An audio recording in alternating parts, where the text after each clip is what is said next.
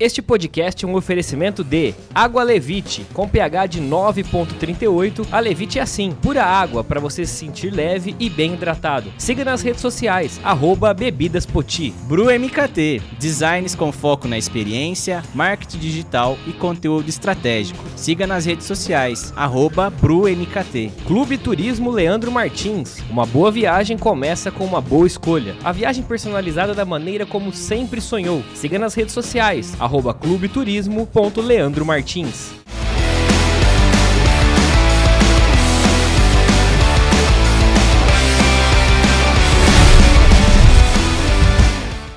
E aí, galera do Rio Preto Cast, começamos mais um episódio. Esse é o 14 da primeira temporada, hein, Leandro? Estamos Ah, chegando. gente, tá acabando, Tá cara. chegando aquele momento de despedida, mas é uma despedida de duas, três Duas, semaninhas no isso, máximo. exatamente. E depois já voltaremos com a segunda temporada cheia de novidades. Cheia de novidades. Inclusive, se você tem alguma sugestão aí do que você tem de tema, ou então de, de pessoa, de convidados, já fica aberto aí também para você fazer sua indicação, né? Sim, temos várias pessoas que querem vir aqui pro, Sim. pro Rio Preto Cast. Já estão abertas as inscrições aí.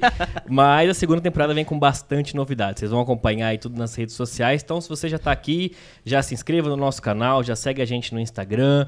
Tem TikTok também, tem Facebook, já curta e siga em todas as redes sociais. É isso aí. Isso. E, gente, eu quero compartilhar com vocês aqui um Ah, número é? super bacana que eu trouxe aqui e agradecer a você que acompanha a gente em todas as redes sociais, a você que vê a gente no YouTube, a você que escuta a gente no Spotify ou qualquer outra plataforma de áudio. Nós estamos com já presentes, né, com ouvintes em sete estados, mais Distrito Federal. E em cinco países: Brasil, Austrália, Irlanda, Japão e Estados Unidos. Então isso, a gente só consegue isso por conta de vocês também. Então, muito obrigado por acreditar e por estar aqui com a gente, acompanhar nosso projeto. Cinco países, hein? Cinco países, Oh. quem diria, hein? Quem diria? Bom, essa é uma das novidades para a segunda temporada, mas deixemos para a segunda temporada. né? Deixando. Bom, e depois de entrevistar o bispo, não poderíamos entrevistar pessoa diferente. Mantive- mantemos a- o nível de santidade.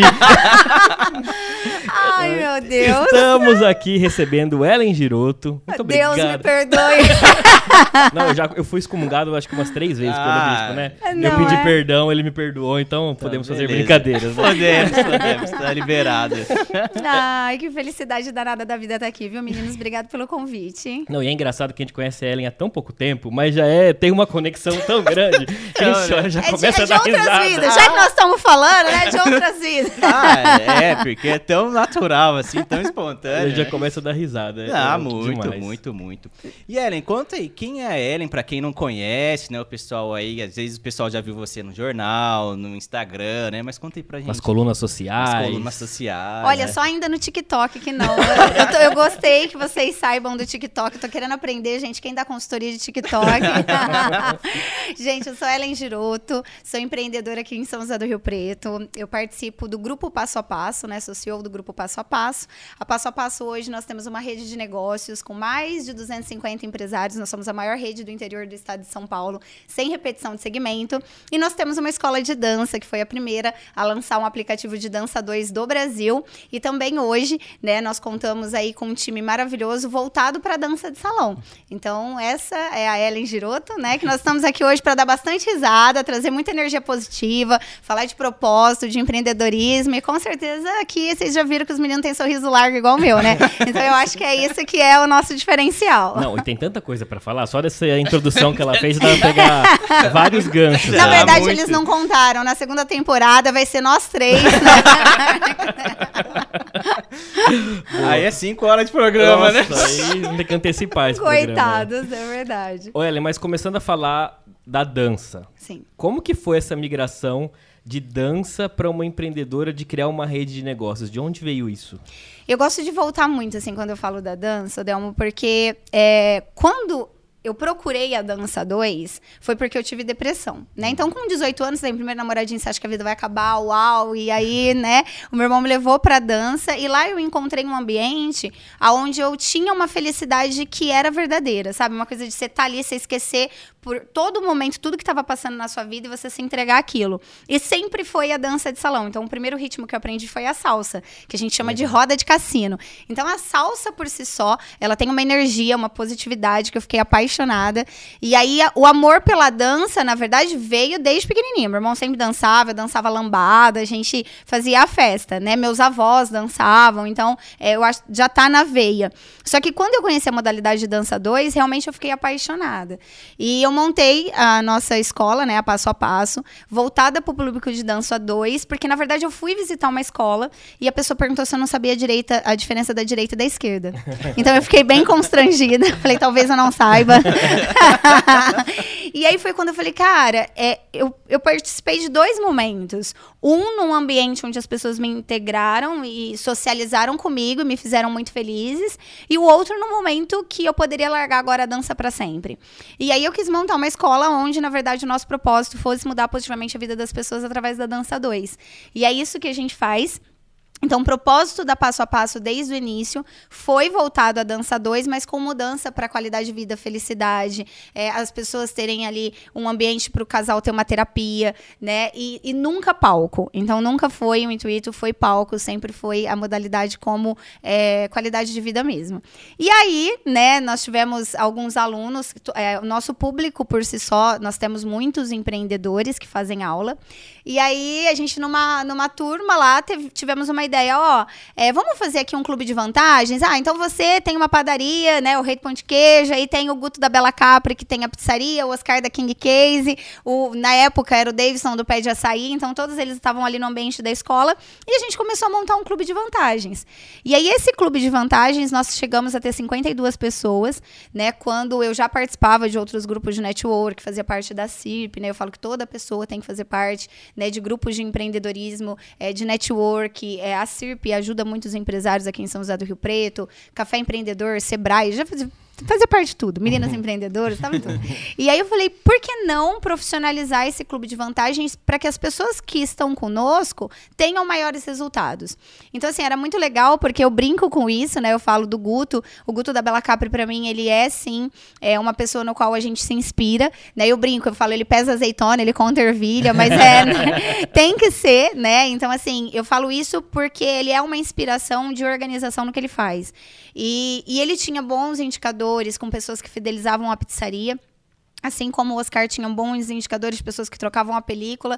Aí eu falei, não, vamos profissionalizar isso e vamos trazer também um relacionamento entre os empresários, entre os colaboradores dessas empresas e trazer não só network, mas também conteúdo intelectual, o marketing, que naquela época muitas empresas não tinham condição de pagar uma agência. Então, como que a gente poderia fazer para ter uma parte de marketing? A agência Prospecta tá com a gente desde o começo, desde quando o David fechava site, né? Agora o boss não massa.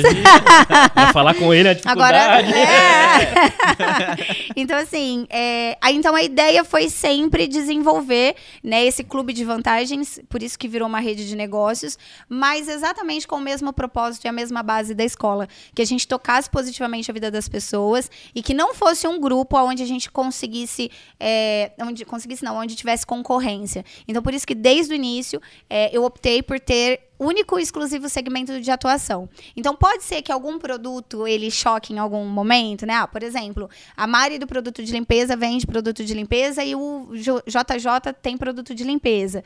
É, mas não, cada um tá no seu segmento, cada um faz seus bons resultados. Então o intuito sempre foi, assim como o da escola, mudar positivamente a vida dos empresários através né, do network, no caso. Legal. Já podemos encerrar aqui, né? Acabou o programa de hoje. Tchau. Já foi. É nada, gente. Eu...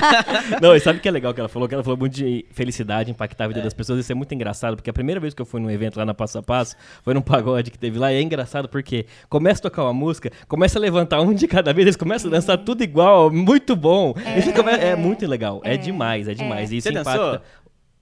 Fale se eu dancei, dancei muito. Não, ele ainda. dançou. Depois que ele tava bem bêbado, ele dançou bastante. então tá bom. Mentira. Era pagode, eu dancei bastante. Ele dancei. dançou bastante, dançou É. bastante. Foi pagadão nos 90, né, gente? Não tinha Foi. como não, Não, dançar. Aliás, um beijo pros meninos que fazem esse projeto a cada seis meses. É demais. Um projeto muito legal, muito legal. Não, ela fez o nosso 90. sogro dançar, Leandro. Ai, a gente tem que reconhecer isso. Isso é. Eu estou de parabéns. Você está de O que eu não parabéns, ganhou consigo convencer. Ganhou estrelinhas. E hoje, é, a rede tá com quanto tempo? 10? Chegou Isso, a 10 vai anos? fazer 10 anos agora. É, nós estamos agora né, com uma novidade. Eu sempre fui muito apegada a desenvolver isso para outras cidades, porque eu sou centralizadora, eu gosto de todo mundo aqui, ó. Sabe assim? então, a primeira proposta que eu tive é, foi quando nós trouxemos vários, é, várias pessoas aqui né, para palestrar. O Caíto Maia, que é dos Tubarões. Nós trouxemos o Geraldo Rufino, que é meu parceiraço de samba rock. É, enfim, e várias pessoas falaram: Ellen, você tem que franquear isso, você tem que franquear isso. E eu sou muito mais coração do que razão em tudo que eu faço. É, não é só nos negócios, é em tudo mesmo, né? Então eu sou muito mais coração do que razão.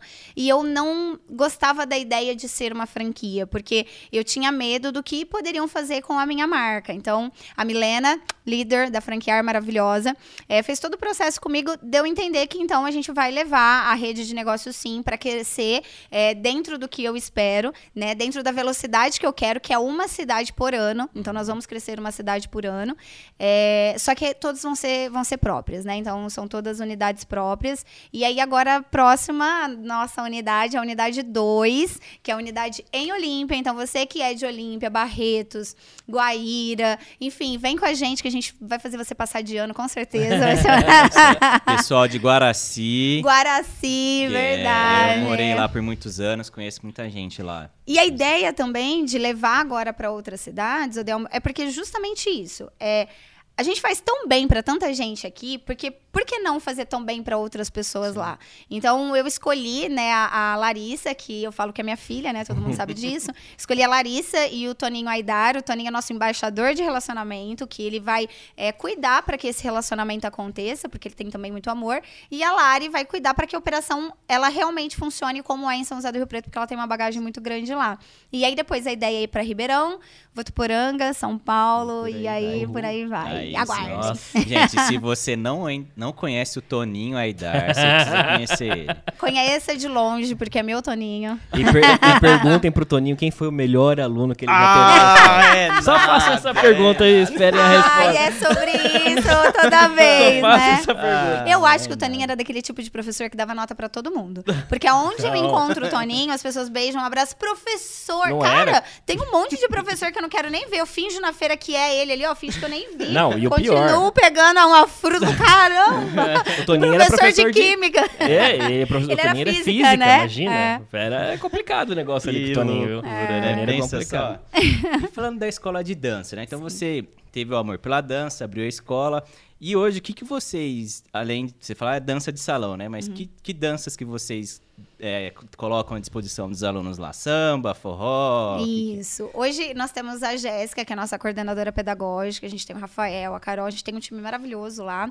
E a gente trabalha com 14 modalidades. Então a gente trabalha desde a valsa pro casamento, né? Pra fazer os noivos ou fazerem a valsa tradicional, ou uma é, música inspirada em filmes, né? Por exemplo, Dirty Dance, A Bela e a Fera, Cinderela. Ou então também é, a valsa maluca, que é quando o noivo sofre, né? Que aí é funk. e aí a noiva pega todas as músicas pra fazer ele sofrer, Macarena. Então a gente faz essa montagem. Mas a gente trabalha com 14 estilos. Então a gente trabalha com samba, vamos falar de samba. Samba tem samba de pagode, samba rock, né? Samba de gafieira, é, forró, forró universitário, forró pé de serra, tem baião, shot, chachado. Aí tem o tango, vaneira, enfim, tô aqui, soltinha, tchá, tchá, tchá.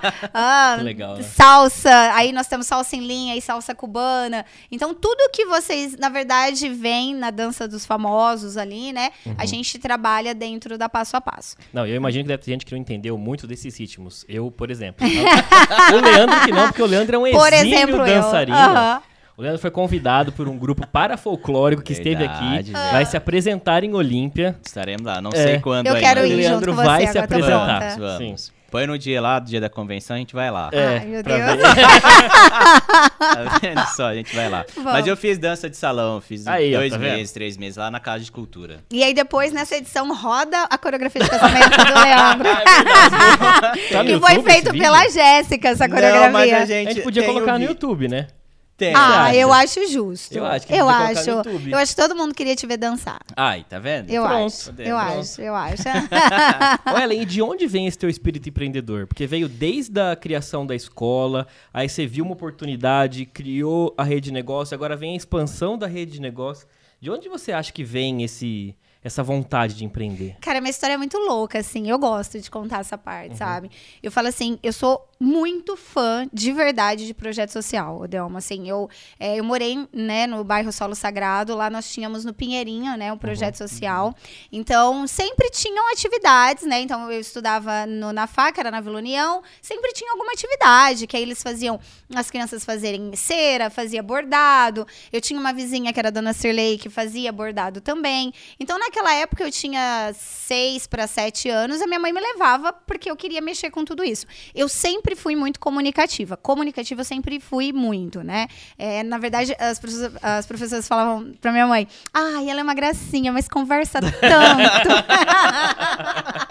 aí a minha mãe chegava em casa e brigava comigo, mas. E aí, a parte do empreendedora. É, com sete anos, eu comecei pra escola. E aí, meu pai me dava um real pra mim ir pra escola naquela época. O que, que eu fazia?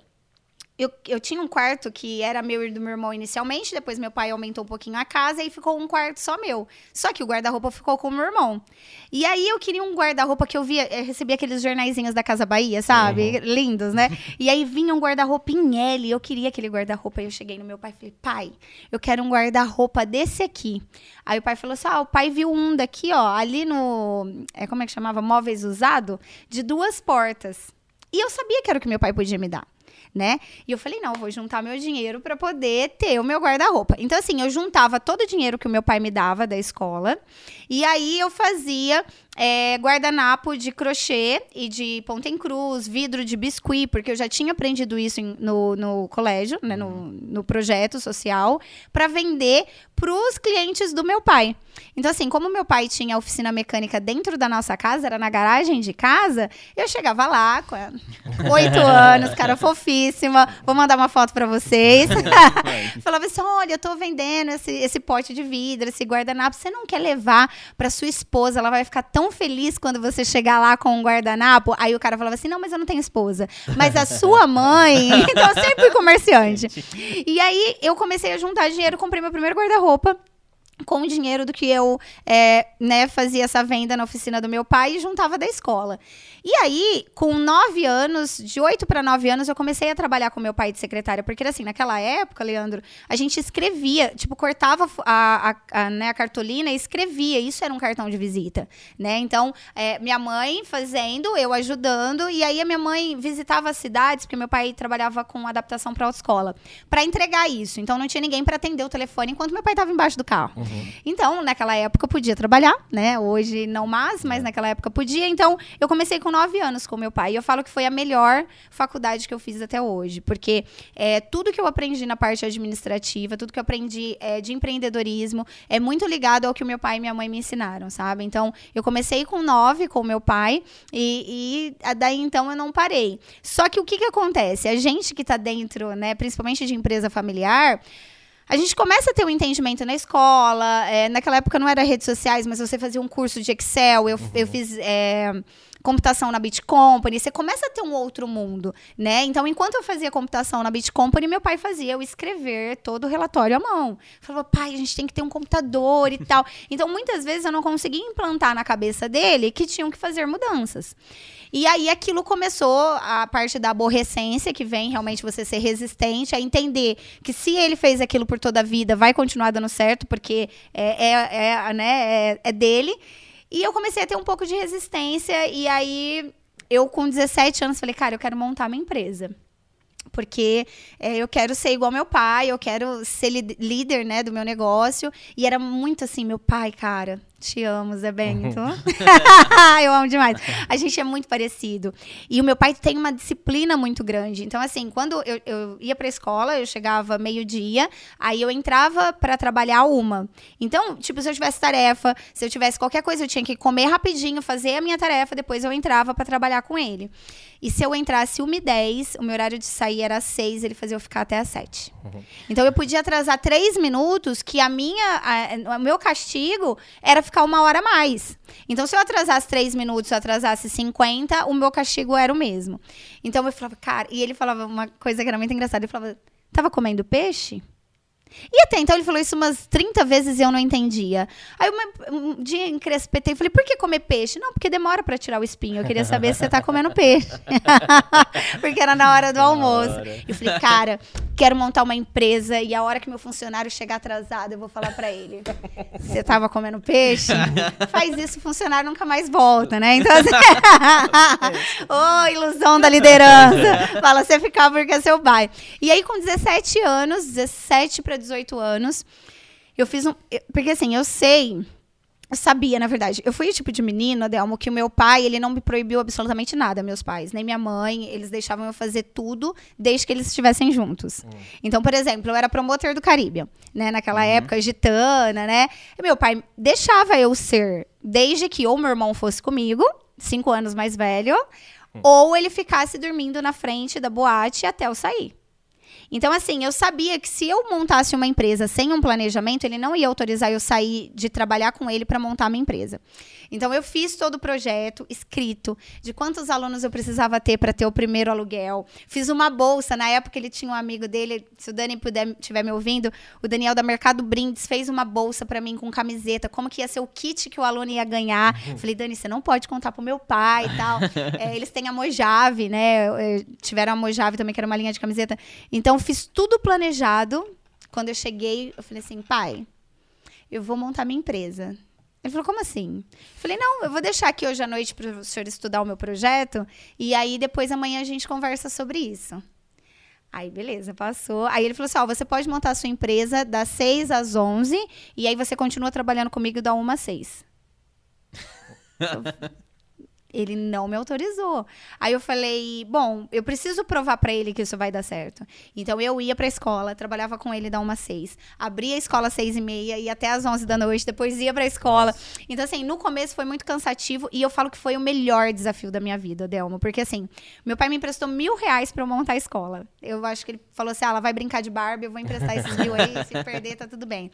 E aí, quando ele me emprestou esses mil reais, o, a forma com que ele fez de falar assim para mim, olha, pode ir trabalhar, eu não acredito que vai dar certo, por isso que eu não tô te tirando daqui. Ele, ele não acreditava, eu acredito, né, na cabeça dele. Sim. Foi o maior desafio para fazer dar certo. Então, assim, o primeiro evento que eu fiz, que foi na inauguração da escola, não esqueço, foi dia 1 de setembro, no baile da Basílica. Eu pedi emprestado o salão da Basílica pro padre. Viu, bispo? Nós temos um pé aqui agora. Nós, eu pedi pro padre. É, quem que era o meu grupo de network que eu tinha, por exemplo, para conhecer pessoas para lotar aquilo lá? Os clientes do meu pai, uhum. né? Então, fiz como se fosse a comemoração do meu aniversário do meu irmão, porque meu aniversário é em outubro, então nós antecipamos, fizemos um baile de aniversário mesmo, convidei todos os parentes, os clientes do meu pai, a galera da igreja, né? Todo mundo que é na missa. Uhum. E aí eu fiz um evento, nós fizemos um evento para quase 300 pessoas, o primeiro evento, todo mundo pagando 10 reais. E aí eu devolvi os mil para ele, mais dois mil, falei assim, ó, esses dois mil eu vou devolver pro senhor que vai que eu precise. então, assim, no primeiro ano da escola, que foi 2006, era o meu ano teste. Eu trabalhei tanto, tanto, tanto, tanto, tanto, tanto, que eu saí de uma sala 4x4 e eu fui para uma sala com um espaço de. A gente tinha mais de 500 metros quadrados, que era na Rua Ipiranga. Eu fiquei por lá 14 anos. Porque a escola cresceu tanto em um ano, mas do desafio de eu mostrar para o meu pai que ia dar certo. Sim. E aí foi quando, em 2007, aí eu saí da oficina do meu pai e fiquei só com a escola. Aí eu fiquei full time com a passo a passo. É, que bacana, né? Meu pai me fez sangrar. Brincadeira. E, e assim, é, é, maior, eu falo, ele e a minha mãe, os dois são muito equilíbrio, sabe? Uhum. O, meu pai, ele é todo comercial, né? Como eu, Sim. e a minha mãe é toda organizada. Então, para mim, foi uma escola mesmo, uhum. de, de coração, foi a minha, minha maior faculdade, assim. ah, que bacana. E quando você fez, você comentou da mudança... Porque eu não tenho modos, eu já ia beber no bico. Vou beber na caneca.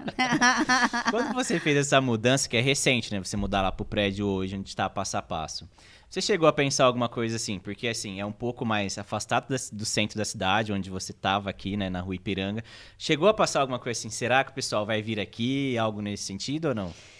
Eu acho que se eu estivesse em Nárnia, os alunos iam, sabe? Tipo assim, ah, estão em Nárnia. Não, mas é tão legal pra caramba que nós vamos em Nárnia. Mas, assim, eu tive medo. Eu tive muito medo, porque a sociedade traz uma visão que ela não é real, sabe, Leandro? As pessoas falam, ai, mas ai, por ser longe. Eu, eu acredito que se você não tem uma opinião positiva, não dê opinião. Ah, Sabe assim? Porque é, a pessoa às vezes nem sabia se aquilo era o certo, não sabia o mundo que a gente vive, sabe? É, então, eu, eu sou muito assim, eu prefiro não dar uma opinião, né, do que eu gerar uma opinião negativa e eu frustrar o negócio do outro. Então, quando eu falei assim, bom, a gente vai pro nosso prédio próprio, a primeira coisa que eu fiz foi uma pesquisa de mercado.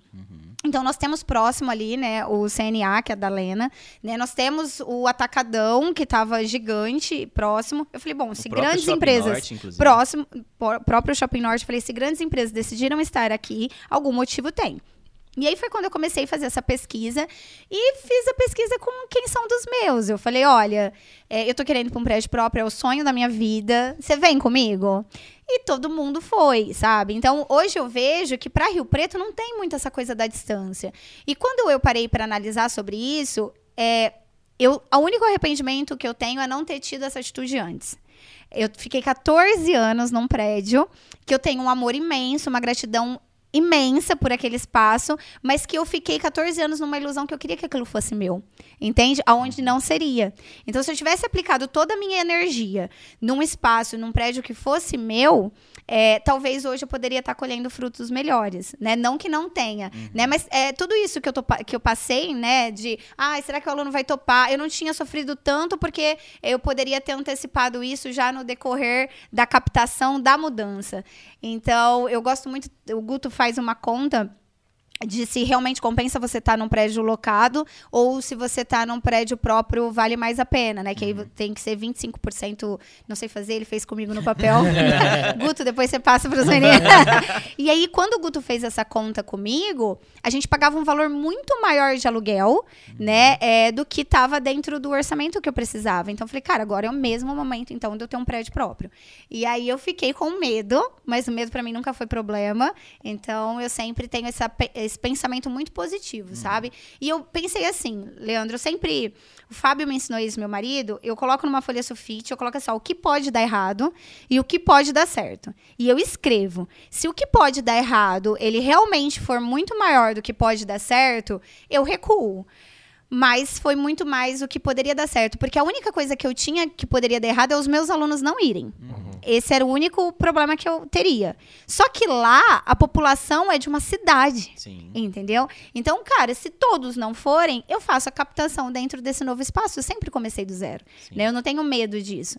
Então, foi quando a gente decidiu ir pra lá. E aí, quando a gente decidiu fazer, a gente quis fazer tudo. Então, vai ser evento? Eu quero evento. Vai ser escola de dança? Eu quero escola de dança. É rede de negócio? Eu quero também. É churrasco com piscina? Nós queremos.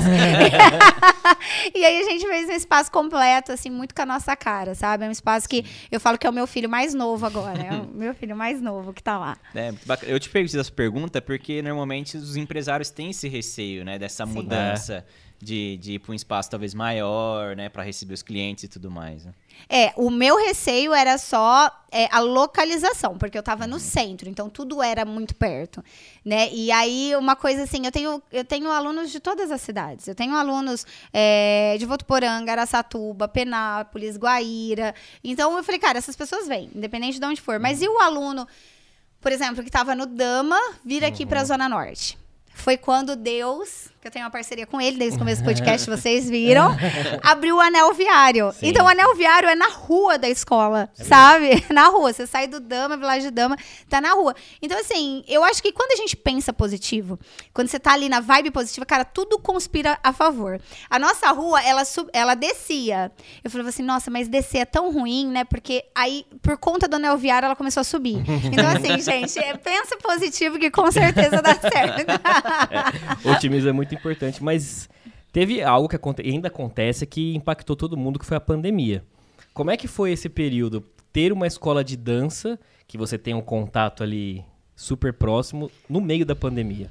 É, foi um desafio. é assim, ó, é, tem uma coisa que eu falo que é muito importante. É a questão de colaborar com o inevitável. É, como eu disse, eu sou muito mais coração do que razão. Quando iniciou a pandemia, nós paramos no dia 19 de março, com 518 alunos. Dia 19 de março. É, eu poderia dar aula online? Poderia, mas posso falar assim, 60, 50% dos meus alunos têm mais de 60 anos, não sabia ligar o Zoom. Sim, sim. Entendeu?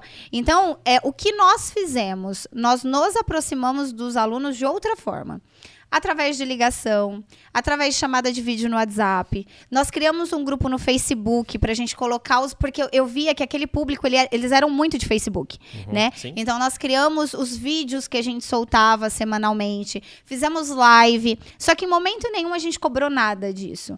Por quê? É, a gente teve muitas pessoas que ajudaram a gente na pandemia, nós criamos ação, né? Ações de antecipação é, de plano. O aluno, eles pagam um plano mais em conta no plano semestral semestral. Uhum. Mas eu queria colaborar com o inevitável. Eu sabia, Odelma, que se eu voltasse, mesmo com o uso da máscara naquele momento, que estava ainda liberado a voltar, uhum, uhum. eu colocaria a vida de muitas pessoas em risco. Então a gente optou por não voltar. E aí a gente ficou a operação da escola sem funcionar por um ano e nove meses. Então, assim, essa operação é, é um ponto muito importante que eu falo: é o empresário ter, é, ter, não ter os ovos numa cesta só que é o Exato. grande ditado. Porque eu tinha rede de negócios. Então, eu já tinha uma outra empresa. Na verdade, eu tenho o e-commerce também, da passo a passo, com produtos de dança e tal. Mas eu tinha a rede de negócios. Então, a rede, todos os empresários, eu falo que sustentaram a cultura na cidade. Porque é, tudo que entrava da rede a gente investia e aí a gente não precisou desligar as pessoas que estavam com a gente. Né? Então, é, foi, assim, dolorido inicialmente, muito dolorido, mas a gente sabia que a gente tinha que colaborar com o inevitável, não tinha como. Então a gente pausou. E aí, quando a gente pôde voltar, a gente voltou com segurança, é, galera vacinada, uhum. né? Agora, novamente, o uso da máscara, mas também estamos ali basicamente na quarta dose. Então, a gente está mais tá tranquilo. Mais seguro Isso, também, mais seguro agora. Mas o, qual foi a nossa decisão? Se a gente vai. Se o nosso propósito, porque assim, o nosso slogan é quem dança é mais feliz. E se o nosso propósito de vida é impactar positivamente a vida do outro, como que eu vou colocar duas pessoas que não se conhecem para dançar, que eu não sei aonde o Odelmo foi, né, e vai dançar com uma senhorinha aí de 70 anos. Uhum. Transmite para essa pessoa que é vulnerável. E por exemplo, Deus me livre guarde pega e causa a morte de uma pessoa dessa, eu ia me sentir extremamente culpada. Então era um cargo que a gente não queria levar e aí por isso que a gente decidiu pausar as operações é, da escola por um ano e nove meses. que desafio, né? Lágrima. é, mas agora a gente, a gente sorri, mas é, é o que eu falo. É, eu lidei com muito amor com isso por conta da rede, sabe? Uhum. tudo, todo investimento que entrava da rede, falou, cara, agora é o momento. A gente vai parar um ano e nove meses, então vamos construir o nosso espaço, vamos focar no nosso espaço, porque a hora que os alunos, que são nossos clientes, que são os nossos reis e rainhas, eles vão ter o melhor castelo, sabe? O uhum. castelo mais lindo quando eles voltarem. Uhum. E nossa energia toda foi pra obra. E aí, nós fizemos, e aí que, qual que é o lance? Eu falo assim, a coisa mais importante do mundo é a questão da comunicação. Se você comunica pro seu cliente que, olha, não tem o que a gente fazer dentro do nosso propósito, cara, eu tô com você. É isso que os alunos falavam. A gente tá com você. O Delma, eu tive dois planos de reversão de valores, de pessoas que pediram dinheiro de volta, sabe? Duas pessoas. Então, assim, é, é muito a comunicação, é você falar a verdade para o teu cliente que ele vai entender. E nesse momento, qual que era a nossa comunicação? Fizemos um grupo no WhatsApp, a gente colocava tudo que estava acontecendo na obra. Olha, em breve a gente vai fazer o lançamento, a gente vai fazer a inauguração. Uhum. Assim que o governo né, liberar para que tudo abra sem máscara, né? E a gente quer fazer uma grande festa. A gente não queria fazer uma festa para todo mundo dançar de máscara, morrer sufocado, né? porque ia estar tá todo mundo muito feliz. Então, assim, é, a gente sempre teve com muito cuidado e muito carinho. Se a gente errou em algum momento, foi tentando acertar e trazer o melhor para o aluno sempre. Tá, que bacana. E na pandemia também a rede, você comentou que a rede se manteve. Como que foi o relacionamento de vocês dentro da rede? Cara, a rede deu um boom na pandemia. É, eu saí de 98, a gente estava com 98 empresários no início da pandemia, nós fomos para quase 170, né? É, então, por que, que deu um boom? Porque era um grupo de apoio que fidelizava a compra entre eles e que se a pessoa estava com dificuldade de comprar e agora com tudo fechado, ele tinha que estar tá num grupo de apoio, Sim. né? Então, a gente teve muita procura de, por exemplo, um empresário falando assim, olha, é, o grupo da Passo a Passo está comprando todo aqui, está dando muito certo para mim. É, você está com dificuldade? Vamos entrar no grupo da Passo a Passo. E aí, aquele investimento que ele fazia, que a gente tem planos aí a partir de 237, né, até 299, aquele investimento que ele fazia, na verdade, era um investimento para trazer mais receita para o negócio dele. Então, na pandemia, a rede teve um boom muito grande. É, os encontros eram feitos de forma online. A gente fazia as lives, né, para fortalecer ainda mais a marca desses empresários. Tinha toda a parte de repost em rede social. É, enfim, a gente tentava fazer com que dava para a gente fazer para que aquelas marcas elas se fortalecessem entre elas e não só entre elas, mas entre todos os colaboradores. E quando a gente fala, por exemplo, hoje é, de 250 empresas, a gente está falando de mais de 80 mil colaboradores. Então você pensa quanto é forte isso, esse grupo de apoio. E aí foi isso que a gente fez de melhor, é se importar, falar e aí, ó, o que, que que dá pra gente fazer? Dá para fazer marmita, né? Porque os restaurantes não podiam abrir. Então dá pra gente fidelizar hoje, essa semana todo mundo dá marmita. Então essa semana todo mundo vamos comprar bolo. Essas, entendeu? Uhum. Então, é, eu tive segmentos é, que deram um boom na pandemia, como a empresa de uniforme, porque fazia máscara. Né? Dava uhum. para fazer máscara. E eu tive empresas que, assim como a escola de dança, não tinham o que fazer. Entende? Os bares, por exemplo, né? Então, como que a gente vai ajudar essas pessoas? E aí foi quando a rede cresceu pra caramba, pensando na estratégia, na verdade, de trazer o melhor pro filiado. Sempre, sempre foi isso. E assim, muita gente não conhece o que é uma rede de negócio. Nós mesmos não, não fazemos parte, assim, ativamente. Que, como você explicaria o que é uma rede de negócios, Ellen? Uma rede de negócios é um grupo de amigos que a gente é parceiro pra caramba, entendeu? É verdade. Na verdade, uma rede de negócios para mim, é, eu, eu falo muito na questão mesmo dessa de amizade, sabe, Odelmo? Cara, é um grupo de apoio onde você vai encontrar é, pessoas que estão lutando, assim como você, que é empreendedor, e que vão fazer a diferença na tua vida. Uhum. Então, uma rede de negócios, ela nada mais é do que um shopping de oportunidades. Pensa assim, você tá lá no shopping, e aí você tem um monte de lojas. É a nossa rede, um monte de segmentos, cada um distintos, um diferente do outro. E você tem a possibilidade de entrar naquele, naquela loja e falar direto com o dono. Porque no nosso grupo a gente não aceita é, se o diretor principal não estiver. Então você não tem que passar pela secretária, depois uhum. passar por vendas, depois passar. Não, você vai falar com quem assina o cheque. Então, uma rede de negócios, ela nada mais é do que um shopping de oportunidades e portas abertas. Mas eu não gosto só de tratar dessa forma, porque eu falo que o pilar mais forte da nossa rede ele é um grupo de amigos que realmente se importam uns com os outros. E por que, que eu falo isso? Porque se eu não tiver essa consciência é, de fidelização e de que, cara, eu não posso. É, eu vou dar um exemplo para vocês. Eu não como uma pizza hoje. É, eu, é, se eu vou no aniversário e é em outra pizzaria que não seja Bela Capri, cara, eu mando uma mensagem pro Guto. Guto, eu vou num aniversário que me convidaram, porque a minha consciência fica muito pesada. Sim. Então, eu sou muito isso. Então, é, eu, eu, eu prezo por isso e eu acho que porque eu tenho essa cultura, as pessoas fazem o mesmo. Então, por isso que eu falo que ele é um grupo de amigos. Nem todo grupo de, de networking, infelizmente, é assim, mas eles deveriam começar a pensar dessa forma. Mais no CPF do que no CNPJ. E é uma relação ganha-ganha, né? Porque assim, é. você que participa da rede de negócio, nós que participamos, por exemplo, ontem eu fui a Bela Capri. Nós que participamos. Nós que nós participamos. Que Entenderam? ontem eu fui na Bela Capri. E aí você tem um desconto, porque você isso. faz parte da rede. Então é uma relação ganha-ganha também. Sim. Eu acho que isso que é importante. Não é ninguém tá explorando ninguém, né? Eu ofereço meu produto, se você quiser comprar meu produto, você vai ter um desconto isso. e a roda gira, né? É, e você sabe o que é mais importante do desconto? É porque a rede começou com um clube de vantagens dentro da escola. Uhum, lembra é, que eu contei? Uhum. Mas o desconto ele é tão importante. Quanto foi a sua pizza? Desculpa. Ah, eu gastei ontem, deu 80 e poucos reais. 80 tudo. e poucos reais, vamos, uhum. vamos arredondar para 90. Uhum. Então, se você gastou 90 reais, você teve 10%, você economizou 9, uhum. certo? É, então, todo esse benefício que você vai ter com o clube de vantagens, você vai abater na sua mensalidade da rede. Uhum. Então, pensa, ah, eu tenho um plano lá de 237, vamos supor. Se eu abato 9, eu já tô ali com 226, né? Uhum. Então, é isso que eu queria da rede. Eu queria que a economia fosse tanta que, na verdade, a rede se paga, se sabe? Paga, é. tipo, é. acaba que, ah, se eu não vender nada, tá tudo bem também. Porque as economias que eu tenho, ela acaba fazendo a roda girar. O que eu vejo no, nos empresários é que, às vezes, eles tem medo de pedir o desconto porque ele acha que tá tirando do bolso do outro. Quando na verdade não. Ele tá criando indicadores pro outro de que, ó, cara, eu tô aqui por causa disso aqui. É isso aí. E aí ele vai pensar em renovar. Então, por isso que o nosso aplicativo, quando você vai na Bela Capri, por exemplo, Uhum. e você gera o voucher, é, ele envia um e-mail pra nós que você tá consumindo lá. Legal. Então, por exemplo, eu sei quantas vezes você consumiu pizza esse mês.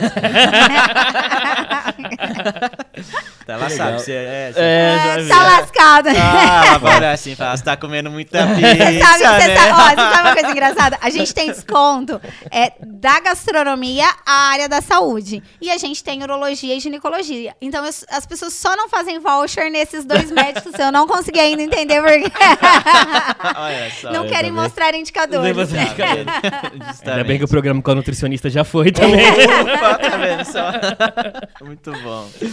E, e Ellen, aproveitando que você está falando da rede de negócio, na rede de negócio tem é, palestras de determinados temas né, e Sim. tudo mais. Inclusive, tive- já trouxemos o Cezão que falou de pós-venda, ele foi lá faz- falar de pós-venda. O David, né, esteve aqui também com a gente.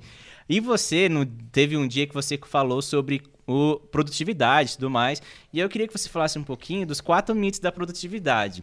É, fora do ar, eu comentei isso com ela, pessoal, só dando um spoiler aí. E ela falou: ah, meu Eu até cocei a cabeça. É. né? Tem certeza?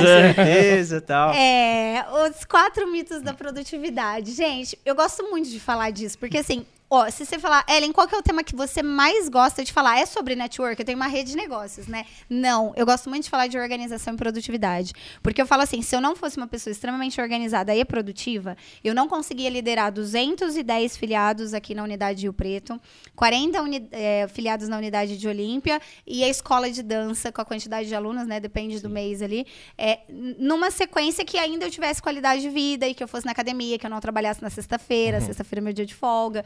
Depois que a minha mãe teve câncer, é, eu tiro a sexta. Então, assim.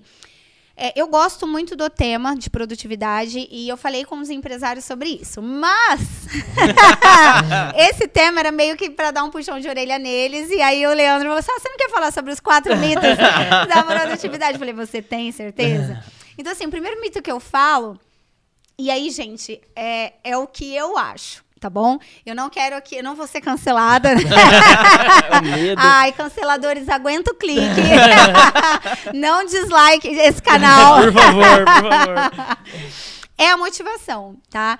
É, eu nunca fui uma pessoa que eu conseguia me motivar de eu ver um vídeo motivacional, entendeu? Eu nunca fui uma pessoa de que às vezes é, o Leandro falar alguma coisa pra mim me motivava. Eu precisava sentir eu, né?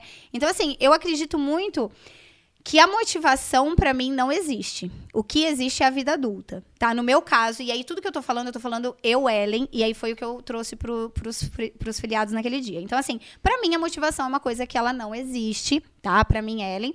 É, e existe a vida adulta. Porque, por exemplo, ir para a academia.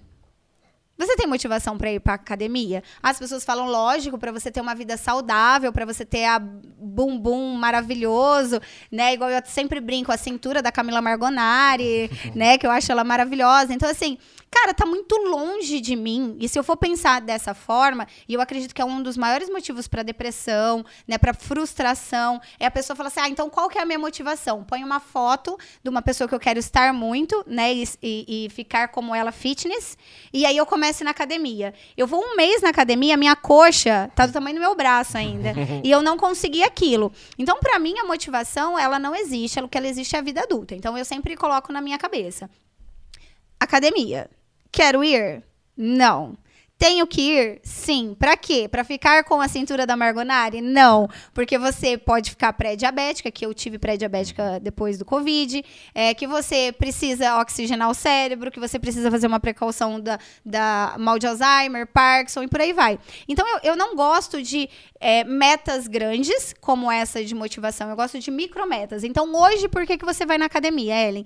Eu vou na academia porque eu sei que se eu for, eu vou voltar com muita energia. E eu gosto de fazer um teste comigo mesma, que ele é um teste muito cretino, cara. Ele é um teste assim, se você fizer em casa, depois você me marca, Ellen Giroto, no Instagram. Quando eu não quero ir fazer alguma coisa, porque aí eu tô falando da parte de motivação. Porque a motivação é o quê? O motivo da ação. Então, por qual motivo você está fazendo aquela ação? E aí as pessoas pegam metas muito grandes. Então, é, vou trazer para academia porque eu acho que é o que todo mundo deixa de fazer, né? Como você pode perceber. Como você pode Como você perceber, pode perceber, um de está 30 toda semana. e aí, é, por exemplo, eu gosto de falar em voz alta o que eu tô deixando de fazer. Então, por exemplo, nossa, hoje, cara, foi um dos dias que eu não queria ir pra academia. Não queria. Tava, um, sabe, aquele tempinho de chuva, aquela coisa de comer pipoca e tomar chá quente, né? Eu falei, então você- eu falo em voz alta. Então tá, você não quer ir na academia e você sabe que você tem falta de oxigênio no cérebro, vai te dar tontura. Então tá tudo bem você não ir na academia? Eu falo comigo. Quando não resolve, eu mando um áudio pra alguém querido. E esse meu alguém querido é a Milena. A Milena de vez em quando recebe o áudio, ó, só tô gravando esse áudio porque eu precisava gravar. Então, quando eu penso em gravar um áudio de uma coisa que eu não queria fazer, eu falo, cara, você tá sendo fraca. Né? Não, a vida adulta é isso. É você fazer coisas que você não quer fazer, né? Você, cara, eu tenho que acordar amanhã às sete. Eu não quero. Qual que é a motivação de eu acordar amanhã às cinco da manhã? É o milagre da manhã? Não, é a tua vida adulta, foi o que você decidiu fazer. Então, eu um dos mitos da produtividade para mim é a questão da motivação. Então, eu sou muito produtiva, por exemplo, tarefas que eu não gosto de fazer. As pessoas procrastinam. Eu não. É necessário fazer essa tarefa agora. E a Ellen, vamos supor, o que, que eu não gosto de fazer? Financeiro. Deu pra perceber que eu sou uma pessoa comercial. Então, números pra mim é um problema. Quando eu tenho que fazer fechamento financeiro, eu já sento e falo comigo mesma. Se você não fizer o fechamento financeiro, você não tem indicadores de aluno, você não tem indicadores de desistência, isso vai causar um rombo na sua empresa. Eu ponho meu Pomodoro pra despertar aqui, pesquisa em técnica Pomodoro, 50 minutos e vamos lá, vida adulta. Pego às vezes alguma coisa que eu gosto de beber e bora pra fazer aquilo. Eu não vou ter motivação, motivo da ação para ter a parte da planilha financeira, entendeu? Então, assim, um dos mitos pra mim é produtividade. O outro mito, a cara dele, a cara dele pra mim é maravilhosa. A cara do Leandro, ele tá, foca no Leandro que tá rosa. Ele tá rosa, o Leandro. Se você pausou esse vídeo, continue. Continue, pode continuar que tem coisa boa ainda. é a questão do esforço, né? Eu sou uma pessoa que o menos é mais, né? É, imagina assim, por exemplo, se eu falasse pra vocês agora uma pedra bem grande, enorme, gigante, uma pedra que essa pedra aqui, ó, vamos supor que isso daqui é uma pedra. E eu falasse assim, ó, o Delmo e Leandro, se vocês arrastarem essa pedra nas costas até o final dessa sala, vocês vão ganhar o que vocês quiserem. Cara, vocês vão amarrar a corda, vai tentar arrastar. É muito pesado, vocês não vão conseguir. Talvez o tempo que vocês gastem de lapidar essa pedra para ela virar uma bola e você empurrar, ele é menor do que o esforço que você vai fazer para poder trazer ela para outro lado. Então, assim, o, o, todo, toda a minha gestão, ela é baseada em menos é mais. Tá? Ela é, ba- é baseada no minimalismo digital, ela é baseada no menos esforço, é, nas men- me- é, menores estratégias, é, enfim, tudo que você pensar menos, para mim, menos esforço, traz mais resultado, tá? Então, por que, que eu tô falando isso? Às vezes, eu vou dar um exemplo para quem não tem um- uma agência de marketing, por exemplo, é, e quer fazer é, a parte de marketing do Instagram em casa. A pessoa fica pesquisando ali horas e horas e horas e horas, e aí vai e pesquisa de novo, e pesquisa imagem, e pesquisa blá, blá, blá, blá. Talvez, se ela tivesse apenas feito um stories, sabe? Tipo, já tinha resolvido o problema dela. É, vou dar um outro exemplo. Quando eu dou curso de produtividade e organização, eu tenho é, um curso que chama Produzir Mais em Menos Tempo, que a gente fala sobre a ferramenta do WhatsApp, eu uso bastante, eu uso o Todoist e o Trello. Essas três ferramentas que eu uso na gestão de todas as empresas. Então, é, é muito engraçado que as pessoas falam, não, agora eu aprendi a organizar a agenda com a Ellen, então eu vou lá, vou comprar uma agenda, vou comprar... Cara, se ela montar um grupo para ela mesma no WhatsApp, que vai ser a agenda dela ali, ela já resolve o problema dela. Então, eu acho que as pessoas, elas ficam muito focadas em esforço. Então, pensa assim, ó, eu vou fazer isso aqui. Pensa primeiro. Primeiro pensa. O que eu posso fazer para não me gerar muito esforço, muito cansaço, tirar minha energia? Porque a energia, todo mundo fala assim: ah, como que a Ellen é produtiva até o final do dia, 11 horas da noite, ela tá ligada no 220? Porque eu não gasto energia com coisa fútil, sabe? Eu não, eu não gasto energia, por exemplo, é, vendo Instagram toda hora. Eu tenho meu bloco que eu chamo ócio criativo no final da noite, que eu gosto de ver a Virgínia mesmo, eu gosto de... eu adoro. é, mas é naquele momento, não é o dia todo. Então, assim, eu não gasto esforço com isso, porque eu sei que o meu esforço, ele vai estar tá focado naquela tarefa. Então, o esforço para mim, aquela pessoa que tem que acordar e trabalhar 14 horas por dia, eu não sei quem colocou isso na cabeça dela, porque se você trabalhar seis, eu vou trabalhar o mesmo tanto que ela. Uhum. E desde que eu esteja focado na minha tarefa e que eu, eu tenha é, realmente é, planejado tudo que eu vou fazer. É, o terceiro pilar é a qualidade e a quantidade. Eu não acredito que a qualidade. É, e aí o que eu vou falar é, de novo, é o que eu não acredito. Que a qualidade ela tá acima da quantidade. Eu acho que primeiro você tem que fazer muito para depois você ter qualidade, tá? É, eu vou falar por mim. É, a gente teve que fazer muito network para hoje, de cada 10 empresas que eu faço reunião, eu fecho 9. Hum. Entendeu? Antigamente, cada 10 empresas que eu fechava, eu fechava zero. Né? Tinha que ter 20, entendeu? Então, é, eu acredito que muito a quantidade, ela tá ligada à, à qualidade, e a qualidade não é a qualidade primeiro e depois a quantidade. É primeiro a quantidade e depois a qualidade. É, e aí, por que, que eu falo isso? É, ninguém nasceu um alecrim dourado, sabe? As pessoas acham que são um alecrim dourado. Ah, então agora eu vou fazer um post de rede social. Então é meu primeiro. Então esse post ele tem que estar tá alinhado. Aí o copo ele tem que estar tá assim. Aí agora eu vou pôr uma garrafa aqui. Aí, aonde só eu pegar essa garrafa, gente, olha só essa caneca, coisa mais linda da vida. Vamos lá, segue, compra 39,90. Você entendeu? Então, é, eu acho que pode chegar nesse nível, pode. Mas enquanto não está, faça mais e, e, e, pense menos na parte do perfeccionismo, uhum. sabe? A questão do perfeccionismo é uma coisa que atrapalha muito a produtividade. É, e aí o quarto é a questão do eu não tenho tempo. Cara, para mim é inadmissível, é, e eu falo isso pros empresários, eu dou cacetada, eu falo, não sou mãe de vocês, mas eu vou te cobrar, né? Não ando isso. É, porque quando uma pessoa fala assim, e aí, como é que estão os resultados? Nossa, eu não tive tempo, eu já, meu olho enche de sangue, assim, ó, já. Porque a palavra não teve tempo, para mim, ela não existe. O que existe é. Vamos supor, o Leandro fala para mim, Ellen, eu não tive tempo de fazer, de ir buscar esse refrigerante na Poti. Não, não é que o Leandro não teve tempo. O Leandro vai falar assim para mim, Ellen, eu não busquei o refrigerante na Poti porque eu escolhi passar no lugar para comprar um bolo. Então, eu escolhi estar com o meu filho mais tempo, com a minha filha mais tempo. Então, é, você que é empreendedor, substitua o eu não tenho tempo por eu escolher fazer o quê? Porque se você fala que você não tem tempo, te mostra um empreendedor totalmente irresponsável. Fala assim, se o cara não tem tempo de fazer isso aqui, ah, o cara, a menina não tem tempo de fazer a unha. Se ela não tem tempo de fazer a unha, como que eu vou entregar o meu negócio? Vamos supor, é, a minha, se é uma agência de marketing, como que eu vou entregar a minha empresa para ela tomar um cuidado e fazer a comunicação, se ela não tem tempo de fazer a unha?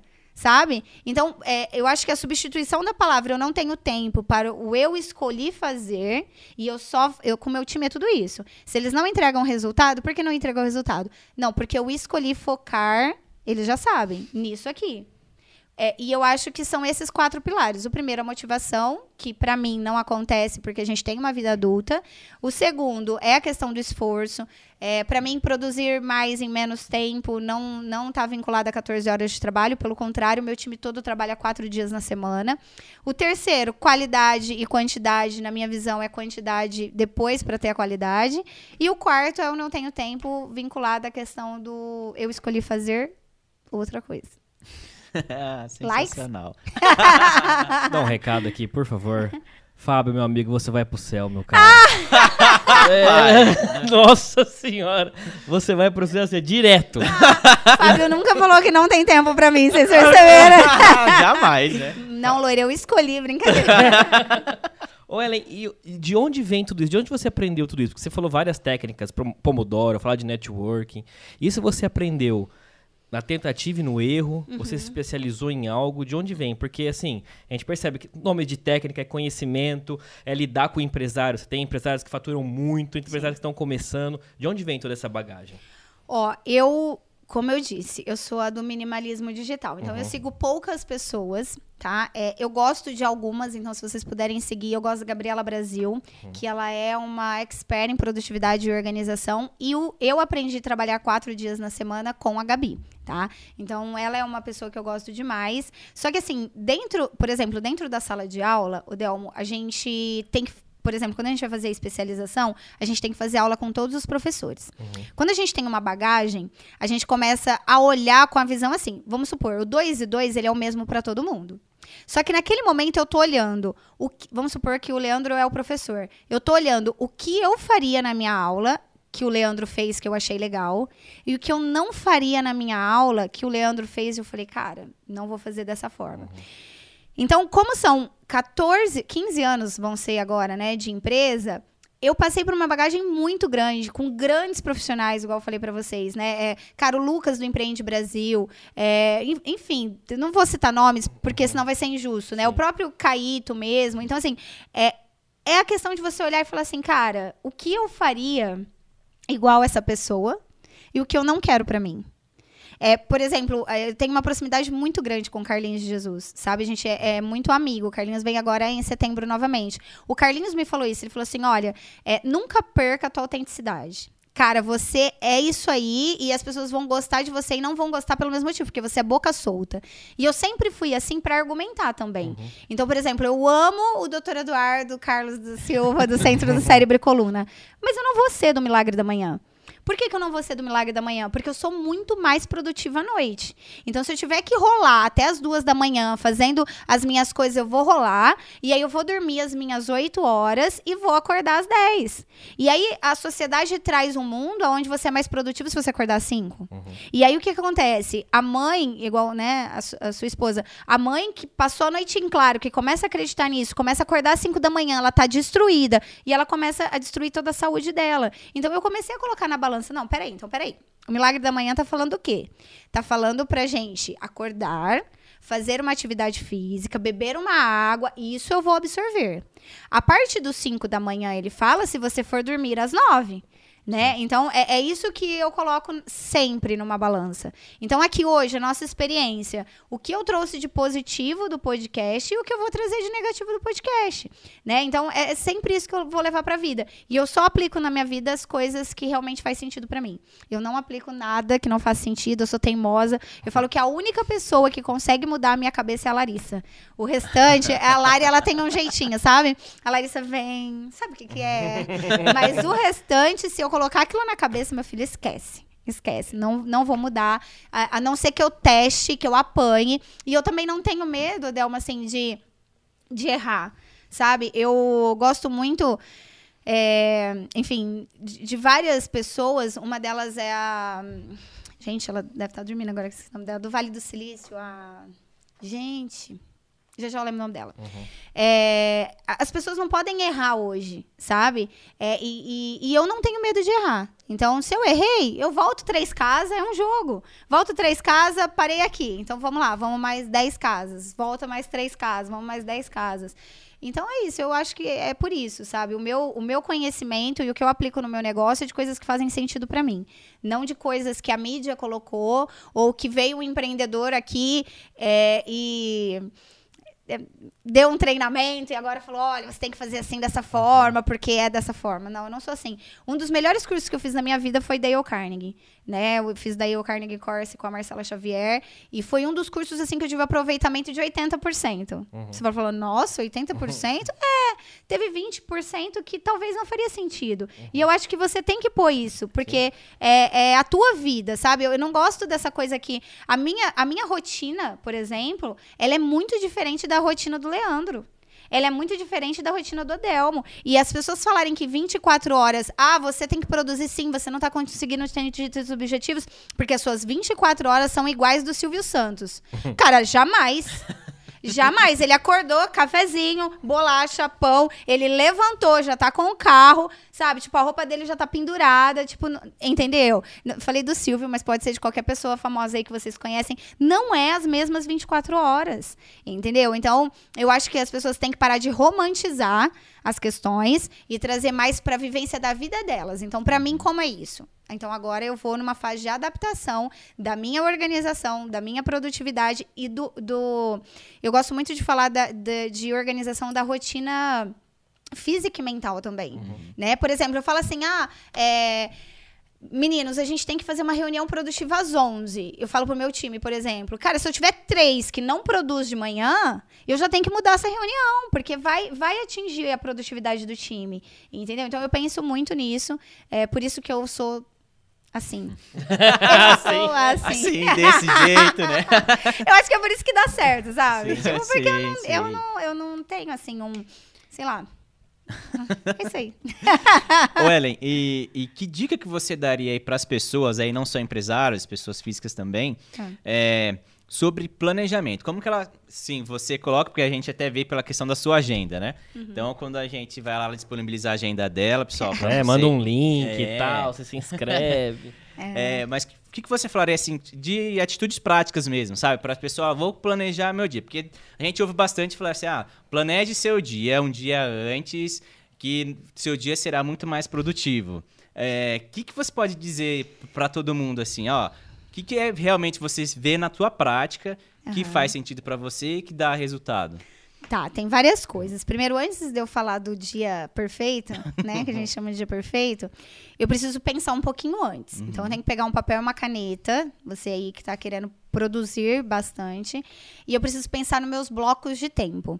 É, O que, que são blocos de tempo, por exemplo? Então, é, o Delmo e o Leandro, qual vai ser o bloco de tempo de trabalho de vocês? Por exemplo, quem é CLT, o bloco de trabalho é fixo. Então, Sim. a pessoa não tem outra opção. Então, vai ser dali das 8 ao meio-dia, depois da 1 até às 6. É, Para quem, como eu, não tem né, um horário fixo, é, mas eu preciso produzir, quando vão ser as minhas 8 horas, 6 horas de trabalho? Então, eu preciso pegar uma folha, como se fosse todos os horários e dias da semana, né? E colocar isso. Então, aqui eu vou trabalhar, aqui eu vou trabalhar, aqui eu vou trabalhar. Primeiro, eu coloco o meu trabalho. Aí depois eu faço isso a cada três meses, pelo menos, Leandro, porque isso muda, a sua rotina muda. Então eu faço, eu gosto desses blocos de tempo, tá? Porque os blocos de tempo eles mudam. Por exemplo, eu fiz o lançamento agora de Olímpia, eu tive que mudar os meus blocos de tempo de trabalho, né? Então, exatamente por isso. Depois eu vou pensar assim: quais são os meus blocos de tempo com a família? Então, que horas que eu vou estar de verdade com a família? Porque a hora que eu estiver com a família, eu não posso estar com o celular. Eu não posso estar recebendo ligação do meu serviço. As pessoas. E, e é muito engraçado isso que vocês falaram da minha agenda, porque eu não respondo o WhatsApp se eu não tiver online e se eu tiver no meu bloco de tempo de resposta. Então eu tenho três blocos de tempo de resposta. Eu tenho um às 8 da manhã, eu tenho um às duas da tarde e eu tenho um às 8 da noite. Respondi por uma hora, o que ficou, ficou. Porque se for urgente, a pessoa vai te ligar. É, o que, que acontece? A sociedade trouxe agora uma comunicação que ela tem que ser imediata. E a comunicação não é assim. Então, eu acho que, primeiro, como é, empresário, ou, enfim, o trabalho que você exerce, você precisa, antes de fazer isso, comunicar para o seu cliente que a comunicação vai ser mudada. Então, eu fiz isso com os empresários da rede. Pessoal, se for urgente, a Larissa trabalha de tal a tal esse horário, e se realmente for urgente, vocês me liguem. Então, o WhatsApp é uma das coisas, assim, que eu não abro se realmente não tiver no meu bloco de resposta. Às vezes fica até minha mãe. Minha mãe hoje me deu uma bronca. eu te mandei uma mensagem, você tava na academia, você não viu que não sei o que... não, não, não. Falei, era urgente, a senhora podia ter me ligado. Então, assim, essa educação tem que ser para todo mundo. Por quê? Porque senão você fica refém de um aplicativo e você não produz o que você tem que produzir, sabe? É, então, eu penso no bloco de tempo da família, no bloco de tempo de saúde, porque se você não tiver um bloco de tempo de saúde, você não vai conseguir aproveitar a família e você não vai conseguir trabalhar bem. Você não vai ter energia para fazer isso. Sabe? Se você não tiver saúde, você não vai conseguir curtir seu filho, você não vai curtir sua esposa, você vai chegar no trabalho cansado, você só vai dar cacetada nos colaboradores.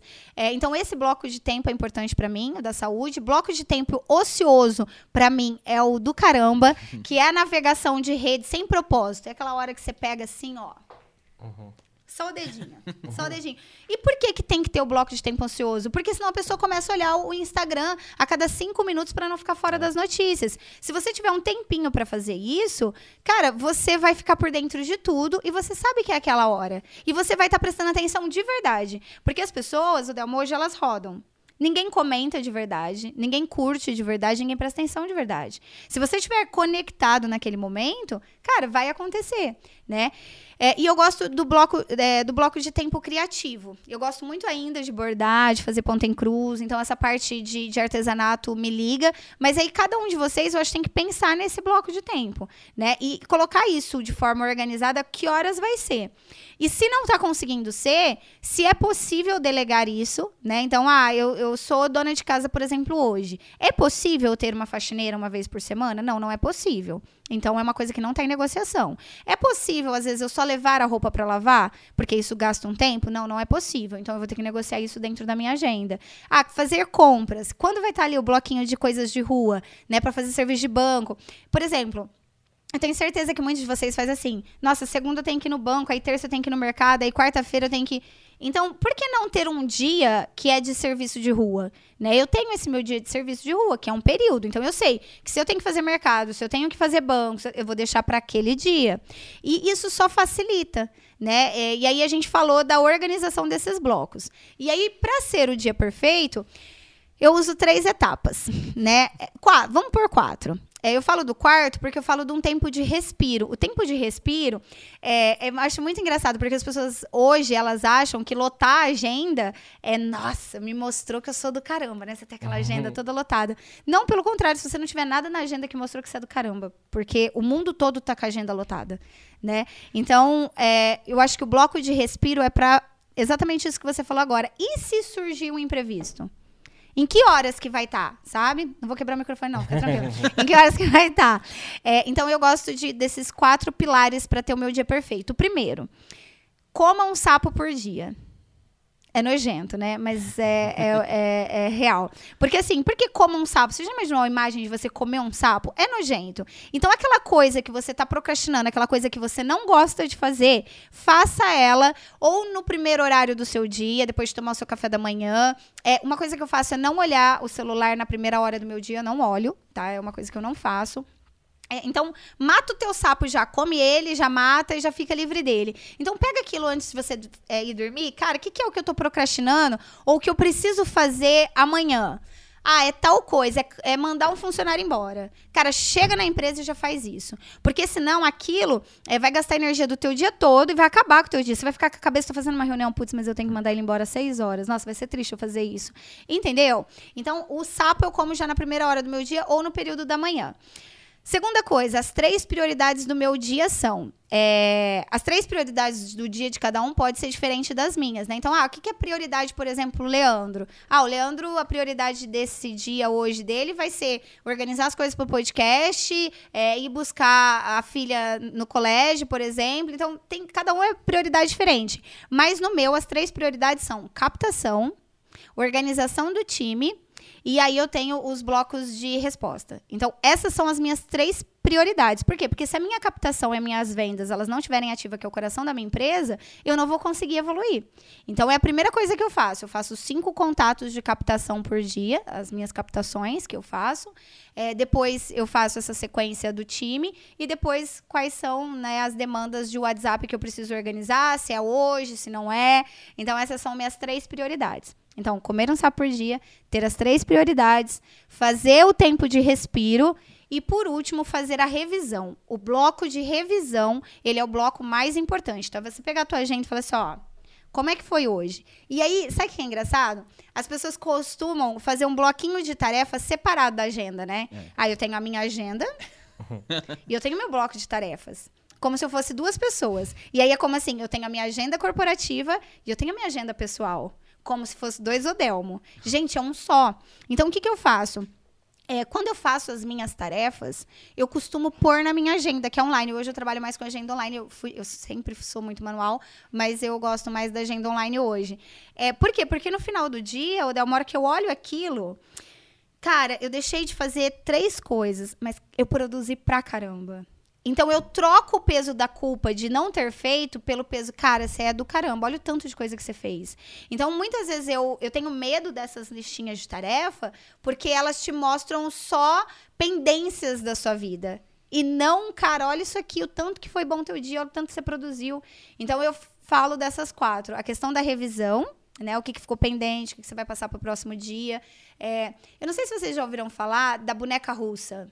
Já ouviram falar? Não. Boneca russa. Isso. Eu tenho uma na, no meu escritório em casa e no- na, na escola, pra eu me lembrar sempre disso. A boneca russa, ela é uma bonequinha, Leandro, que ela vai várias bonequinhas. Ela chega a ser a oito bonequinhas dentro de uma bonequinha só. Você vai tirando e ela vai ficando cada vez menorzinha.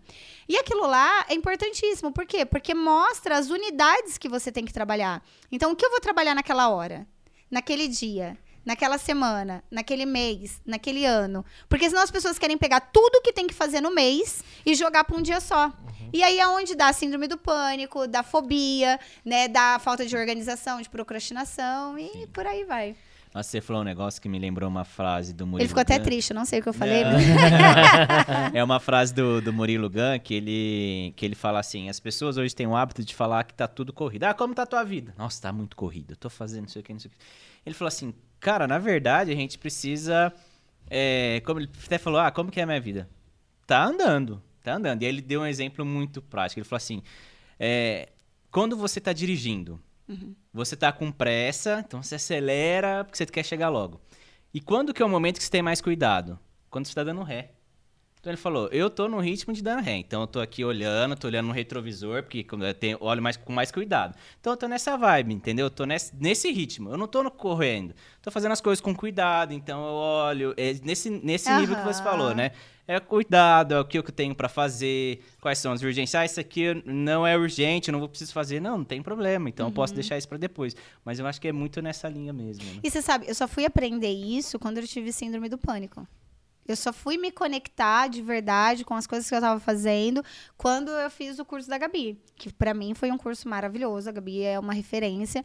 É, mas até então, eu sou tão acelerada que eu não prestava atenção nas coisas que eu tava fazendo, sabe? Você não é, se conectava mesmo com aquela tarefa. É, e hoje eu sou muito mais produtiva justamente por essa conexão.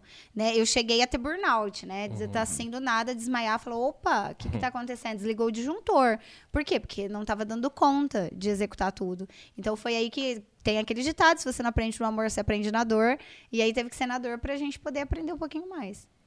Nossa, eu quero mandar um outro recado pro meu amigo Fábio. já- Olha, eu fico imaginando ele lá depois de um dia intenso de trabalho, ele querendo lá ficar junto da ela. Ela falou: Estou no meu tempo de resposta.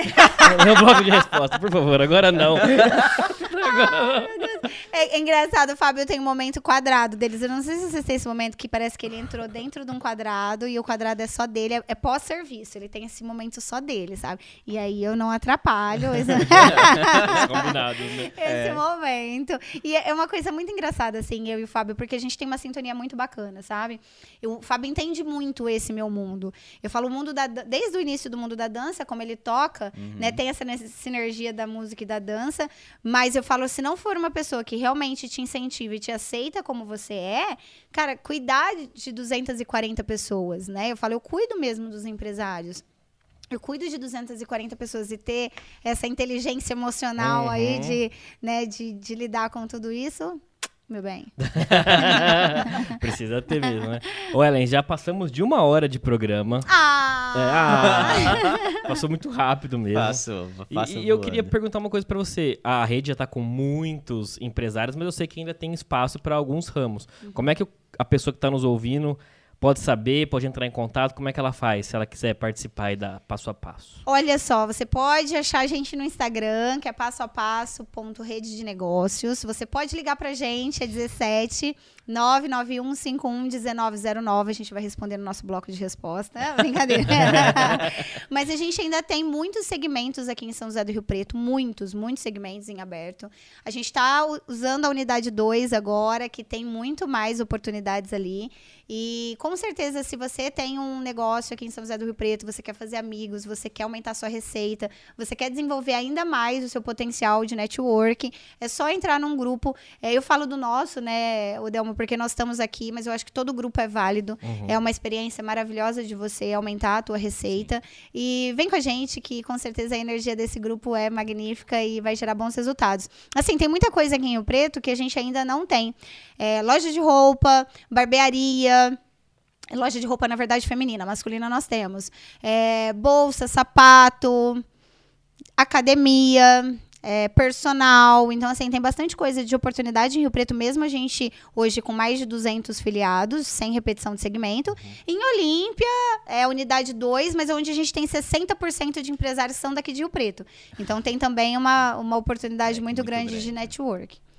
Muito bom. Encerrarei com uma frase. Ai, Ah, meu Posso fazer a Deus! pergunta do. Faça, faça, faço, faça, Porque faça. isso a gente encerra de- Tá. com chave de ouro, né? Então vai.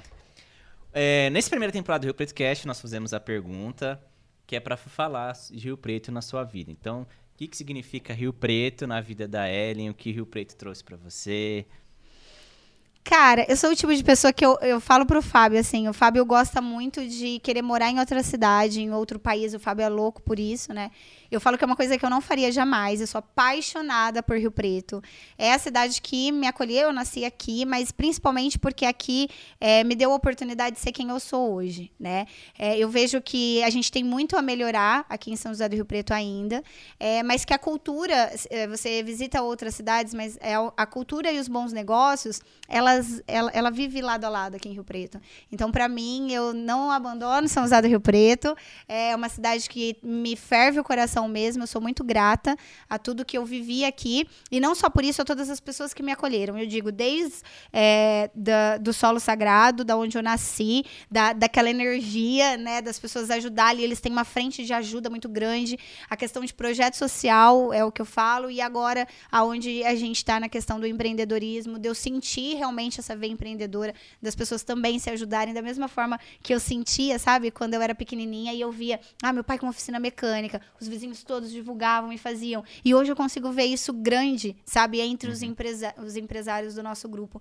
Então, cara, não, não troco, não troco. Se tivesse uma praia ia ser melhor, mas não troco. Vou pra praia e a gente volta. Vamos pensar Hot Beat, de pegar ali um espaço aqui em São José do Rio Preto, trazer Oh, um clubão. verdade, né? Ó, verdade. Diego, já vou marcar a hashtag Nossa. Venha Hot Beat. Seria uma excelente ideia, né? A frase é a seguinte: O que a dança e a música uniu, ninguém jamais desune. Ah, A coluna social de abril de 2019. que isso, hein? Cara, ele é terrível, né? o que a dança uniu, ninguém jamais desune. Veja pela Jéssica e Gustavo. É verdade, Tá é vendo, verdade, né? é Mas eu, eu acredito muito nisso, sabe? É, eu vejo que a, re- a dança uniu a rede e não. é, sabe, o Delma, você me falou uma coisa na pandemia? Muitas pessoas, quando acabou a pandemia e a rede estava enorme, gigante, tendo, né, é, só crescendo, as pessoas falam assim, ai, mas pra que, que você vai voltar com a escola? Você nem precisa mais. Falou, cara, aquilo ali é o meu coração, sabe? É o que me move, é o meu hobby, é onde eu vejo que a gente muda a vida das pessoas. É, então, eu, essa frase, o que a dança uniu, ninguém jamais desune, não vem só de mim e do Fábio.